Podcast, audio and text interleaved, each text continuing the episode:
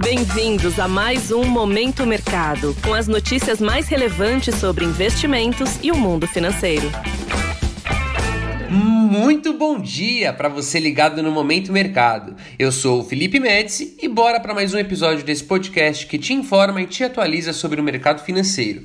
Hoje vou falar sobre o fechamento do dia 17 de janeiro, terça-feira. Cenário internacional. No mercado internacional, o dia foi de forte valorização das commodities, após a divulgação de dados melhores do que o esperado sobre a atividade econômica chinesa. No Fórum Econômico Mundial, em Davos, na Suíça, a diretora-gerente do Fundo Monetário Internacional, Cristalina Georgieva, reafirmou a projeção para o crescimento global desse ano em 2,7%, enquanto o chanceler alemão, Olaf Scholz, disse sobre evitar a recessão no país em 2023. Neste contexto, os principais índices do velho continente fecharam sem sinal único. Em Nova York, na esteira de divulgações de balanços corporativos, os índices Dow Jones e S&P 500 recuaram, enquanto que o Nasdaq avançou de maneira tímida. O destaque negativo ficou para os papéis do Goldman Sachs, que cedeu mais de 6% após o banco publicar balanço com forte queda no lucro. Na renda fixa, sem novas sinalizações do Fed, o Banco Central norte-americano, sobre a condução de sua política monetária, as taxas de juros dos títulos públicos americanos fecharam com sinais mistos, enquanto que as taxas de 10 e 30 anos avançaram, favorecendo as posições tomadas nesses vencimentos, as de dois anos cederam, favorecendo as posições aplicadas. Diante da possibilidade de que o Banco Central Europeu possa reduzir o ritmo de elevação de juros a partir de março, o euro perdeu força ante o dólar. O índice DXY, que mede a variação do dólar ante uma cesta de divisas fortes, fechou perto da estabilidade com viés de alta. Cenário nacional. Por aqui, no câmbio, o real surfou a onda de valorização das moedas de países emergentes ante o dólar, diante da forte alta das commodities no mercado internacional.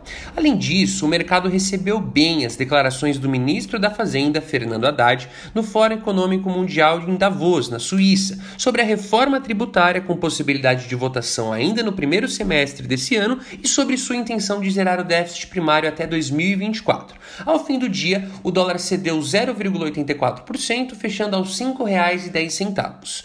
Na renda fixa, as taxas dos contratos de juros futuros cederam em todos os vencimentos, dada a menor tensão fiscal em razão das falas de Fernando Haddad em Davos sobre a criação de uma nova âncora fiscal que seja crível e sustentável, que em certa medida foram bem recebidas pelos agentes. Assim, as posições aplicadas, ou seja, que ganham com a queda das taxas de DI futuro, foram favorecidas.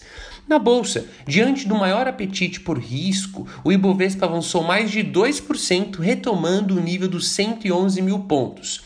A alta das commodities após a divulgação do PIB da China maior do que o esperado em 2022 impactou fortemente o resultado do principal índice da bolsa brasileira, com destaque para a Petrobras Ordinária, que avançou mais de 7%. Os papéis de bancos também subiram de maneira firme, em um movimento de recuperação. Desta forma, as posições compradas no Ibovespa foram impactadas positivamente. Pontos de atenção. Se atente à divulgação do Índice de Preços ao Consumidor, CPI na sigla em inglês, da zona do euro. Nos Estados Unidos serão divulgados o Índice de Preços ao Produtor, PPI na sigla em inglês, as vendas no varejo e a produção industrial do mês de dezembro.